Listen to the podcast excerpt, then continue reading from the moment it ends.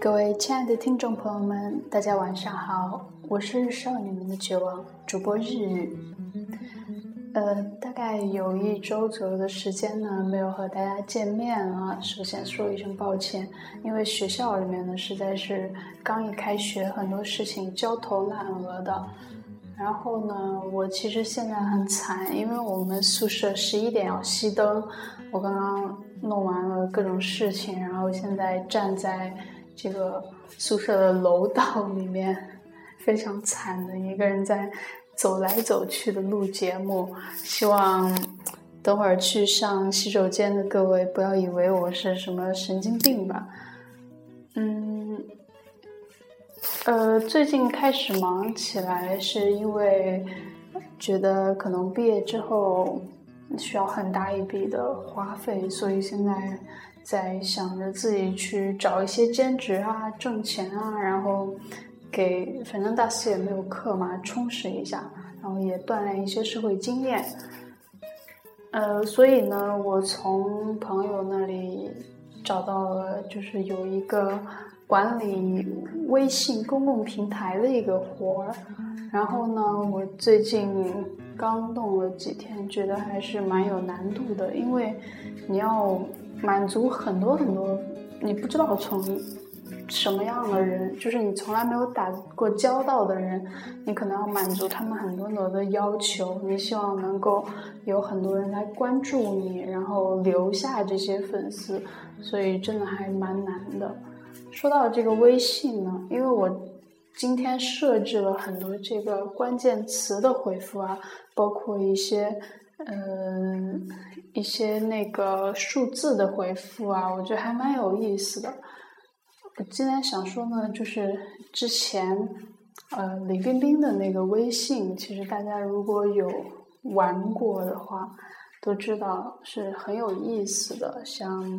他那个微信里面会有很多的自己设置的关键词，你可以去呃。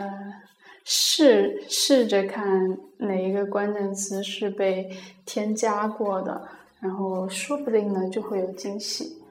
比如说，比如说说你好啊，然后里面就回会回一句你好，或者说我看一下哈，呃。他会说一句啊，他会说一句 “hello”，然后说，呃，我很想你。他就会回一句说，思念是一种很玄的东西。有时候呢，就会回，呃，不要明天要继续想，不要三天打鱼两天晒网。如果你发一个哭的表情呢，他就会问一句咋哭了呢？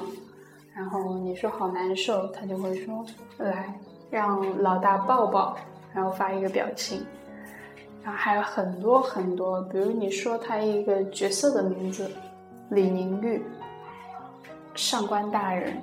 或者说呃一些其他的名字，他都会说谢谢你喜欢这个角色，然后然后。比如说，最典型的一个，你说《风声》，他就会说，他就会说，为什么喜欢这部作品？如果只能用一个词来表达，会是哪一个词呢？然后我用了“百合”这个词来表达，他就说：“谢谢你的支持。”所以可见他和他的工作室对于自己的定位还是蛮准确的。百合一姐真是名不虚传的这个官方一姐，然后还有说他跟任泉的话呢，他就会很嫌弃的表情，说请相信男女之间有纯真的友谊。我觉得最好玩的是我去年在考试的时候啊，考试周的时候给他发了一条说，哎，我马上就要考试了，然后他竟然还回了。还带了一张图片，就是有一个佛的那个脚，然后就是那个乐山大佛的脚，然后他说送你一只大佛脚，你懂的，就是意思是说考试之前临时抱佛脚嘛。啊，我觉得还蛮有意思的，就是显得很有人情味儿啊。然后，嗯，哦，我听一听刚刚外面发生了什么。我们学校那个狗在，狗在一直叫。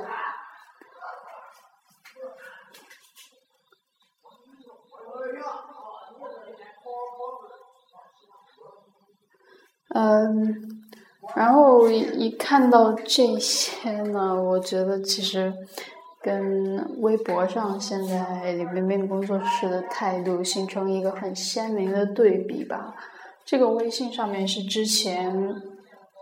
上一任工作室君留下的，就是张叔嘛，张艺谋，他真的是一个很可爱、很萌的一个大叔。他这个微信设置可能有几百个关键词吧，需要大家一个一个去发掘。反正我是每一次，就尽管同样的东西回复我很多次，我每一次都还是觉得特别的高兴，特别的温暖。因为有时候你真的心里不舒服啊，你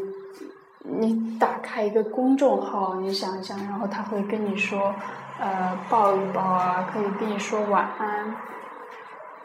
我觉得这种感受真的蛮开心的，尤其是你还很喜欢李冰冰的话。然后以前张叔在微博上面也是特别热情、特别放得开的那种，会跟粉丝一直不停的就是聊天啊、互动啊，然后。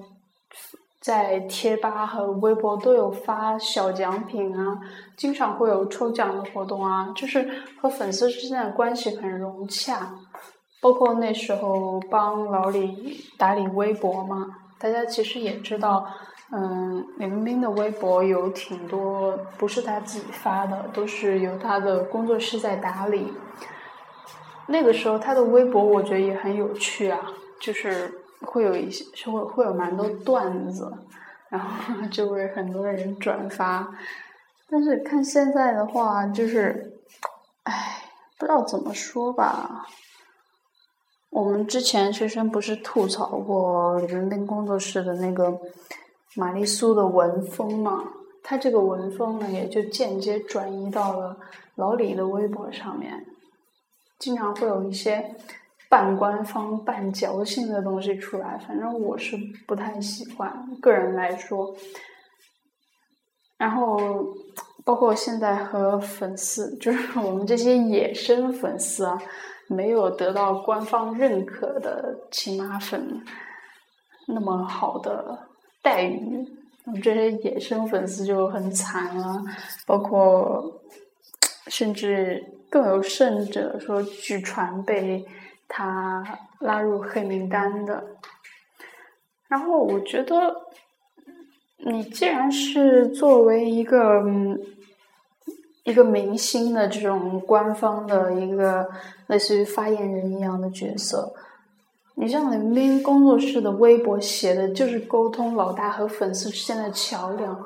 而你出而而这个人出于一些个人可能过节或者说什么地方。把这个桥梁设成了一道关卡，非得只有你看得惯的人才能过这个桥，你看不惯的呢，那就要隔在中间。我觉得很奇怪嘛，这不就丧失了他本来的初衷吗？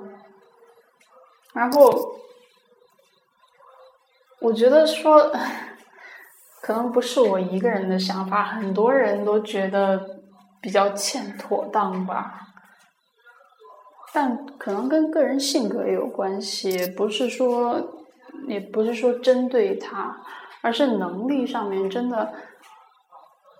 我觉得是可以体现出来。从这些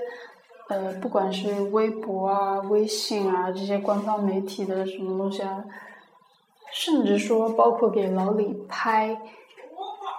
拍美拍呀、秒拍什么的。那些东西都可以看出来，这个人甚至连拍照的技术都不怎么样。我觉得在能力上面还是有一定的，还是有一定的区别吧。然后包括之前像老李半夜去给他翻译邮件，然后一个劲的拿官工作室官方的号给那个卖枣的姑娘们说好话，我觉得这都是一些有失偏颇、有失妥当的地方。关于他个人呢，我不想多说，但是我觉得。像他那么大的才华，呃，那么远大的志向，那么雄心勃勃的这个能力，李冰冰工作室这个小庙真的是容不下这一尊大佛。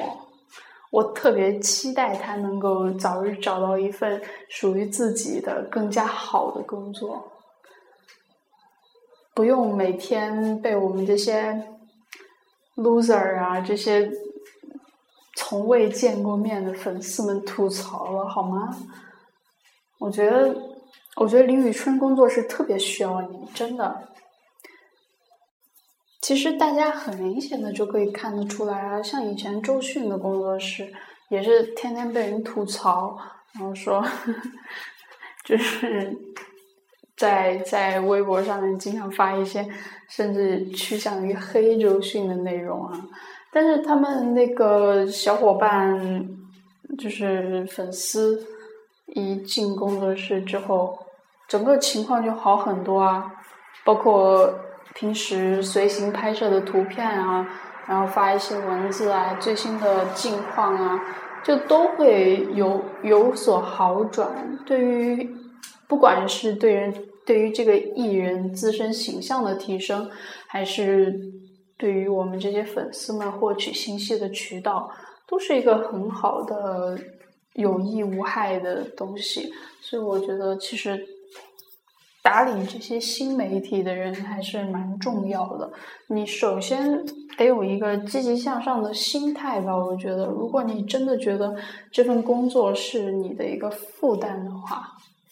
那还是趁早换一个吧。嗯，然后包括像之前赵薇嘛，胖薇最近美很多有，然后她去戛纳走红，她去就是去走红毯啊什么的，就是跟以前完全都是像变了一个人的感觉，瘦了很多，然后穿衣啊、服装发上面有很大的改善，其实就是换了一个服装之后，换了一个。造型师之后，你可能觉得真的这个艺人整个人都有很大的不一样，所以我觉得老李选好身边的人还是蛮重要的。他可能现在这些管他的呃商业合作的人，或者说嗯学姐嘛，管他的这些电影合作的人真的很好，很精英。但是宣传这一块是最接地气的。也是路人对你印象最重要的，我觉得这个真的需要有所顾忌。哎，我这 吐槽也没有用啊，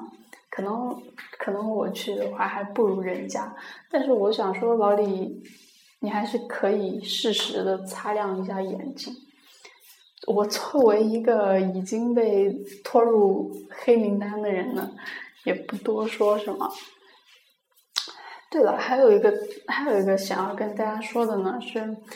我近几天收到很多留言啊，说，呃，觉得我跟轩轩这一对 CP 很萌，然后心里呢就有一点奇怪的想法，为什么会让大家觉得我们是一对儿呢？一定是因为刘一轩在我不在的节目里面跟我表过太多次的白了，是吗？但是你要知道，我是一个直男，他也是一个直男，我是不会看上一个直男小学生的。当然，他如果是迷恋我这个大学生姐姐的话呢，我也是没有办法的。尤其是当我们之间隔着隔着三千里路云和月的时候，对我跟他还有将近十厘米的身高差，他妈的小学生长这么高。所以呢，希 希望大家不要对这个